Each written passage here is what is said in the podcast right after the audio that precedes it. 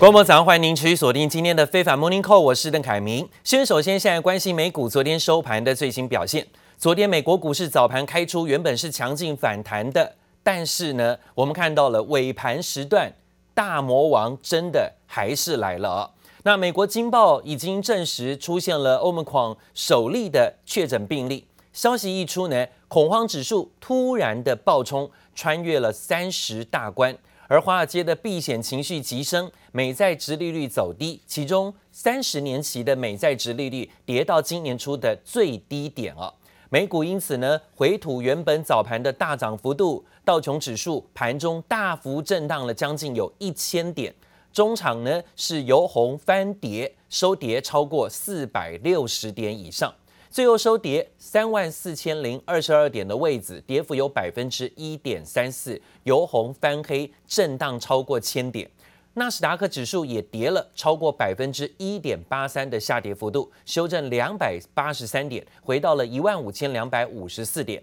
S M P 五百种指数也下跌超过有百分之一，反倒是费半指数相对的比较抗跌，昨天是下跌二十二点，跌幅最少只有百分之零点五九左右。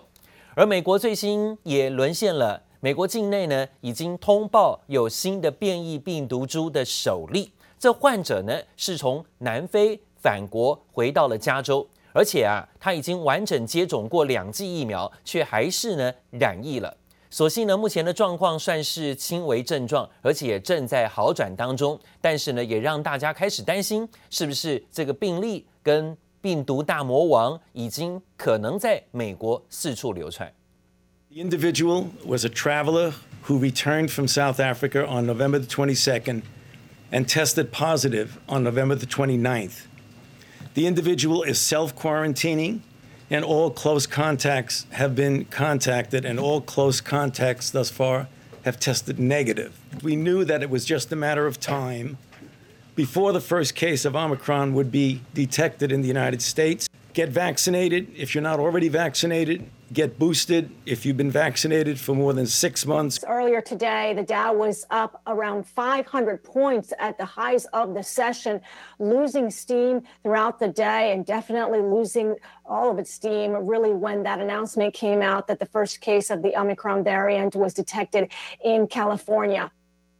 是哦，昨天原本呢，美国股市是跟着亚股反弹走高的啊，但是最后呢，却是翻跌下跌了四百多点， 高低差就是一千多点啊。受此消息的影响呢，恐慌指数突然的冲高，美债殖利率走低啊，这都是呢在昨天市场当中的反应。这名受到关注的确诊者呢，是住在旧金山的啊。他上个礼拜啊，其实说上个月底了哈，是从南非搭机返回到加州，而在月底出现了症状，随后呢确诊。尽管呢他已经接种两剂的莫德纳疫苗。而且呢，在这样的情况之下，还是可以确诊的情形，所谓的呃突破式感染、哦，他没有打施打加强剂，就是没有打第三剂，但打了两剂还是确诊，所以这让大家很担心了、哦，所以让之前呢有打过疫苗的人现在都很紧张，是不是有可能还是会染疫？当然，我们看到了这一个新的变异病毒的传染传染力还在观察，进一步的要进行防堵。拜登政府宣布加强版的入境筛检规定，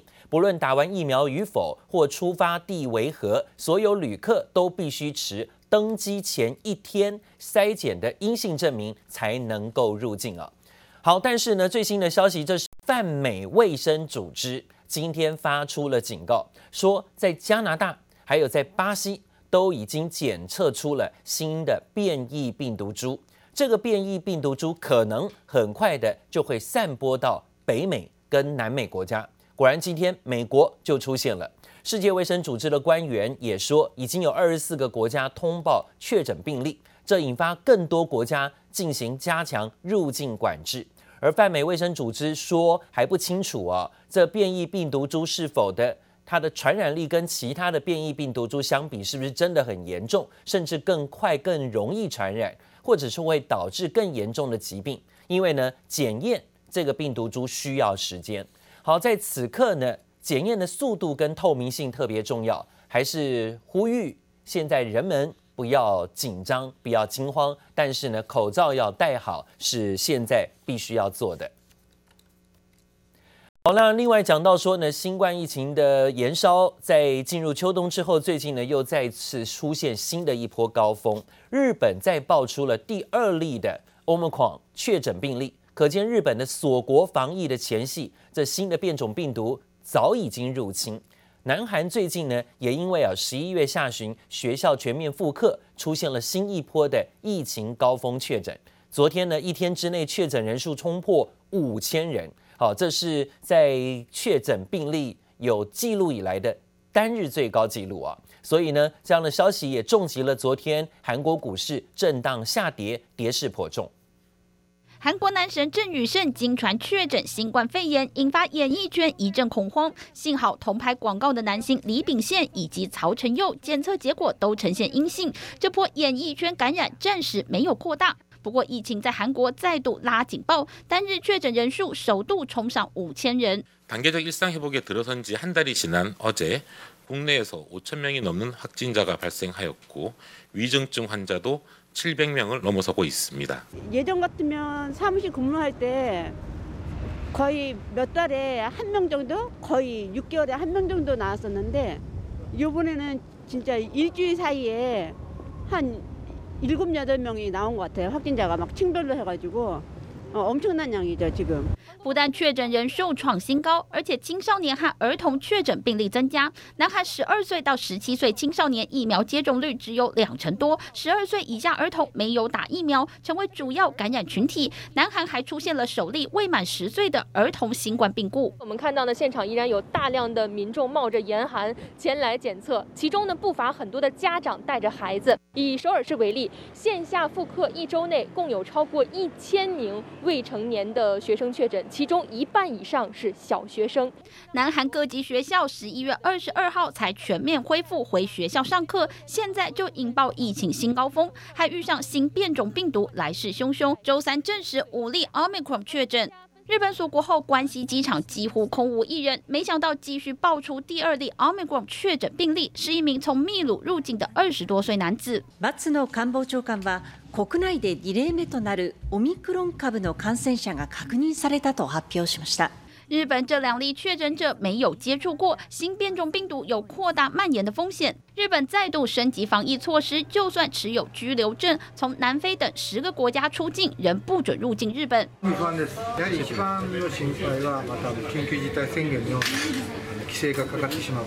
新冠疫情在日本好不容易才有点起色，商家已经开始担心，万一疫情复发，又要拖累生意。记者王新文、林巧清综合报道。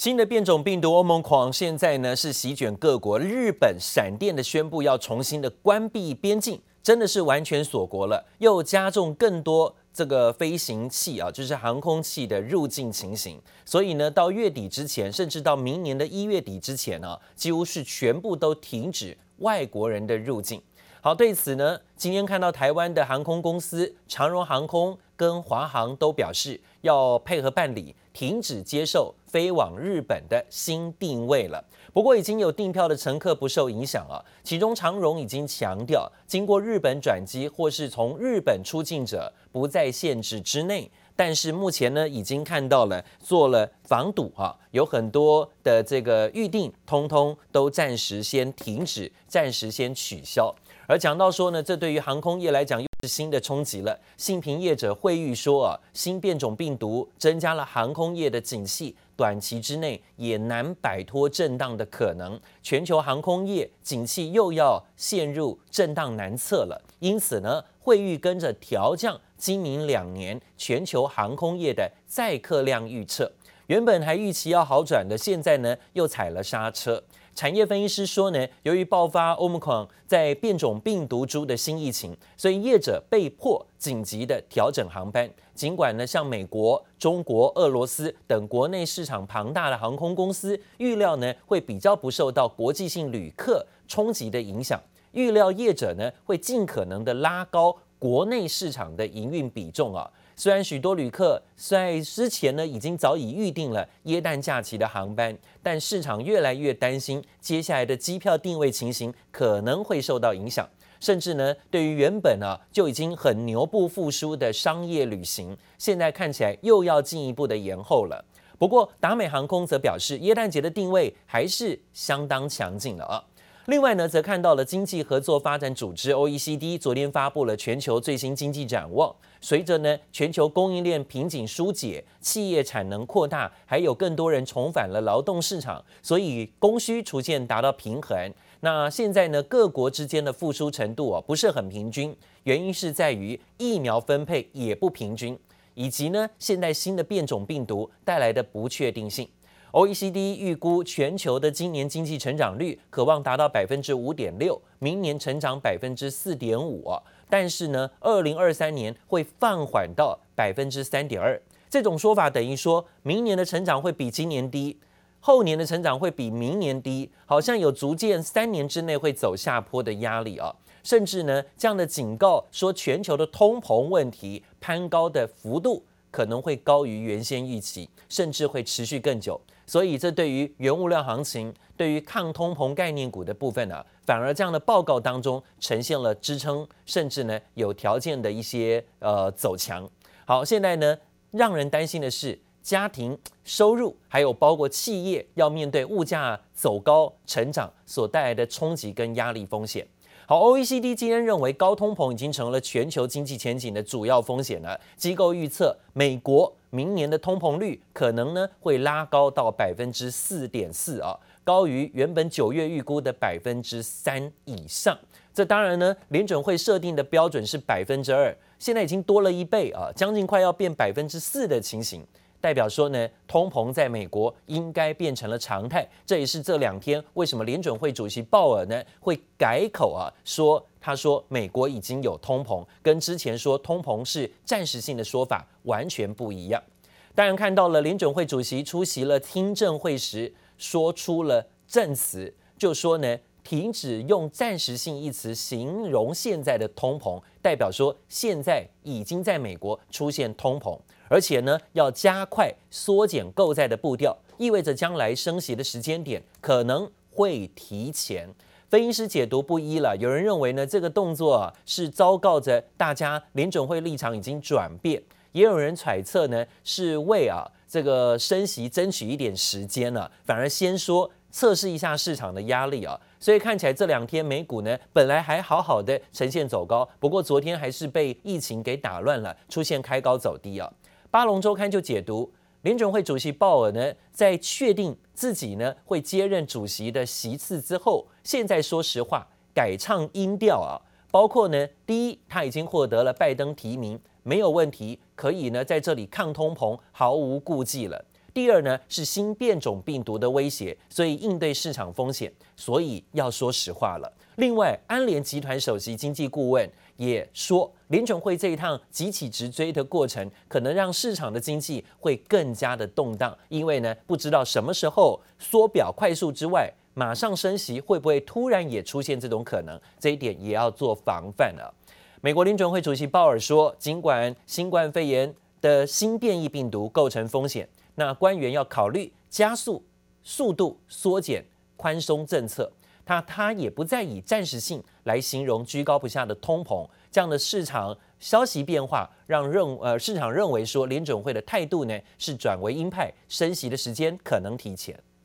I think it's it's probably a good time to retire that that uh, word. Price increases have spread much more broadly in the recent few months across the economy, and I think the risk of of higher inflation and the emergence of the Omicron variant. Pose downside risks to the employment and economic activity. 确定连任的联准会主席鲍尔，最新在官位稳定之后，终于有胆子讲实话，直接不演了。在 Omicron 越演越烈之际，一改先前不断强调通膨是暂时性的说法，承认高通膨恐怕不是暂时，而且考虑比原先计划的明年六月提早结束缩债行动。At this point, the economy is very strong and inflationary pressures are high, and, and it is therefore appropriate, in my view, to consider wrapping up the taper of our asset purchases, which we actually announced at the November meeting, perhaps a few months sooner.